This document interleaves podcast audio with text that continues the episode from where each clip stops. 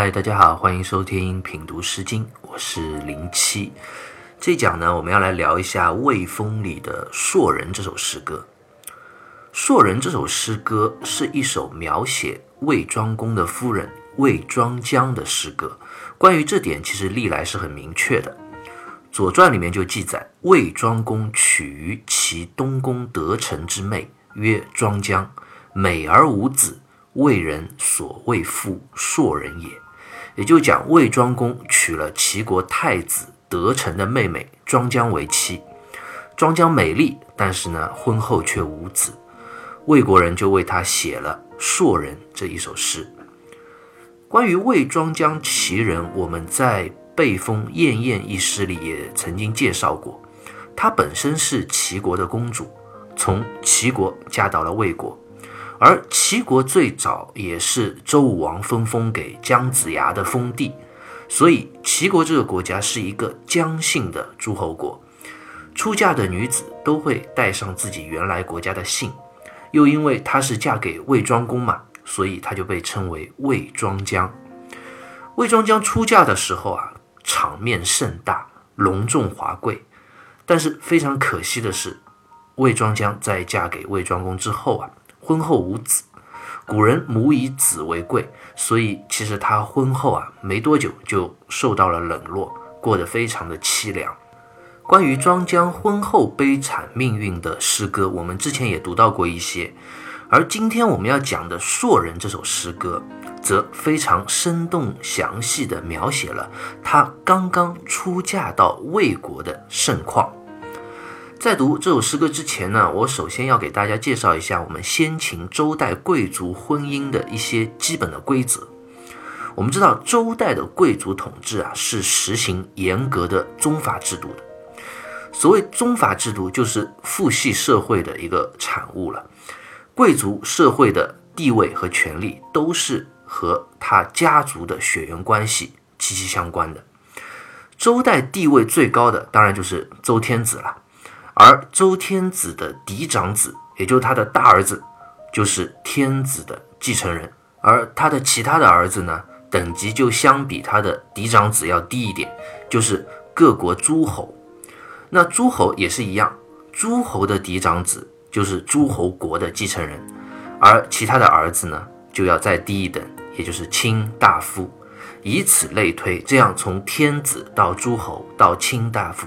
再到士，再到平民，形成了一个非常严格的社会等级制度。而贵族之间的通婚呢，也是严格按照这套宗法制进行的。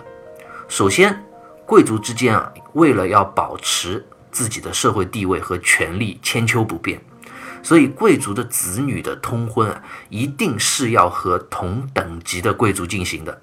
比如说，诸侯的子女。一定是要和另外一个诸侯的子女通婚的，他不可能去下嫁给卿或者士大夫。当然，因为天子只有一个嘛，所以周天子他只能向各个诸侯国求婚。其次是当时的贵族其实是实行一夫多妻制的，所以有所谓的应妾制，也就是陪嫁制度。陪嫁。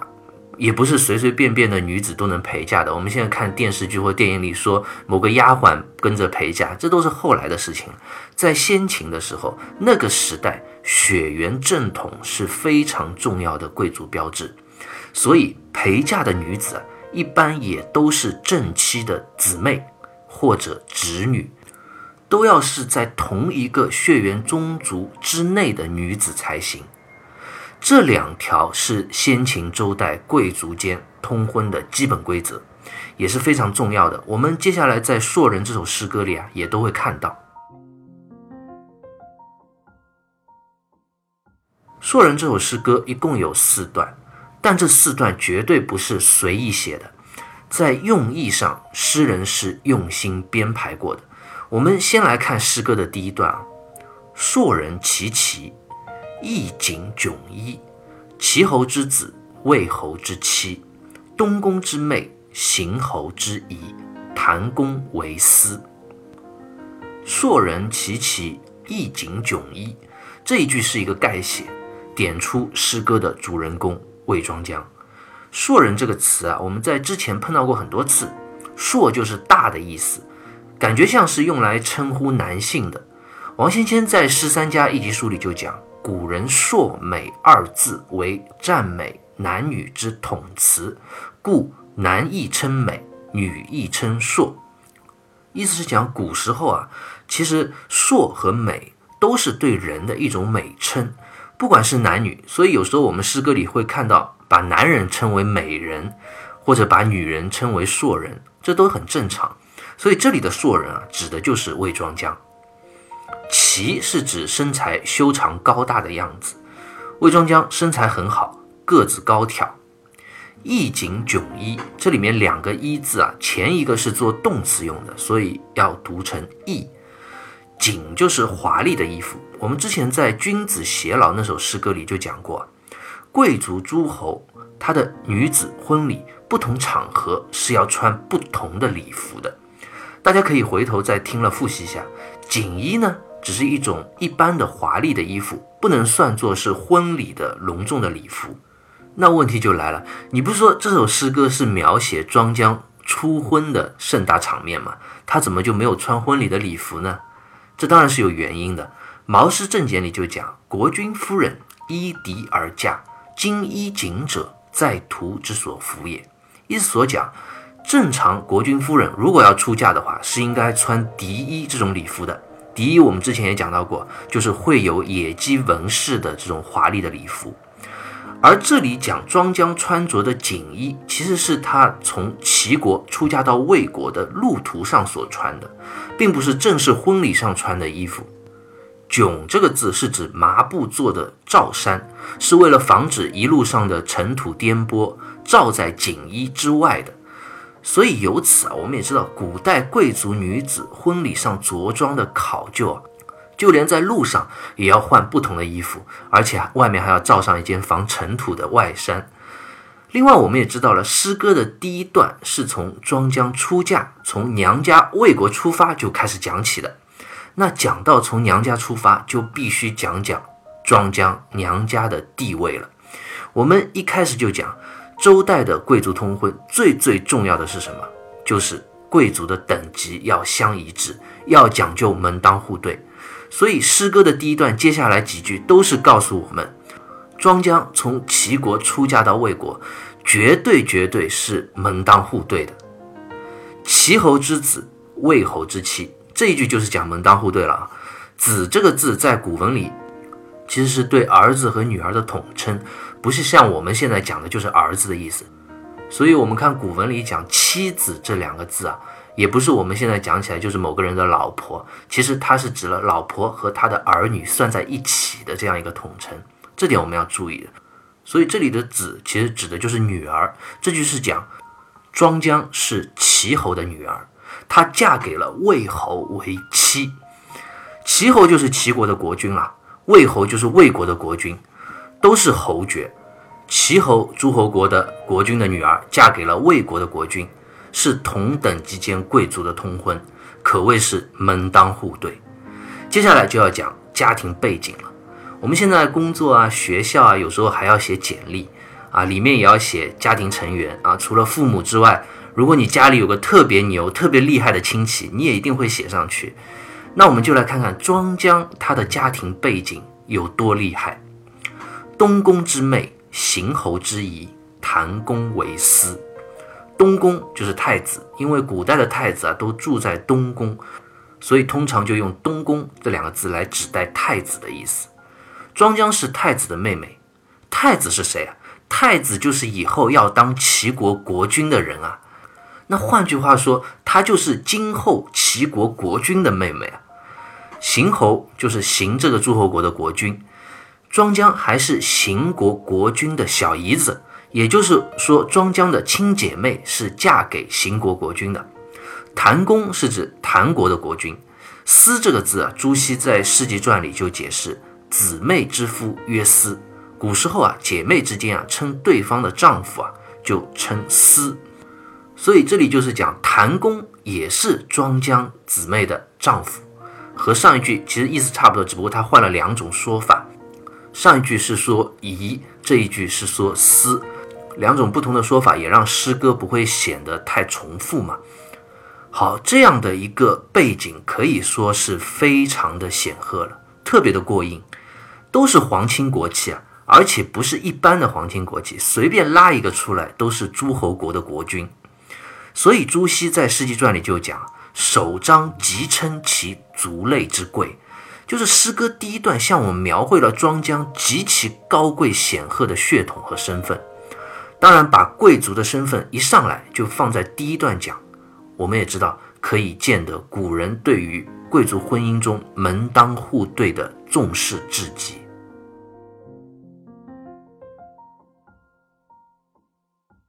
接着，我们来看诗歌的第二段：手如柔荑，肤如凝脂。领如虬蛴，齿如护膝，琴手蛾眉，巧笑倩兮，美目盼兮。第一段描写完庄姜显赫的贵族家庭背景之后呢，诗歌的第二段就开始聚焦庄姜这个人本身了。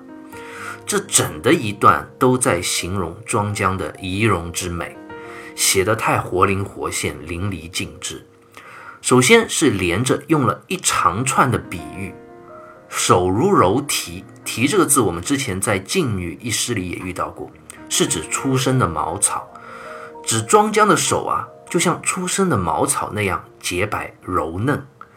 肤如凝脂，凝脂就是指凝结的脂肪，说庄姜的肌肤啊，就像凝结起来的脂肪那样，非常的细腻光滑、莹润透光。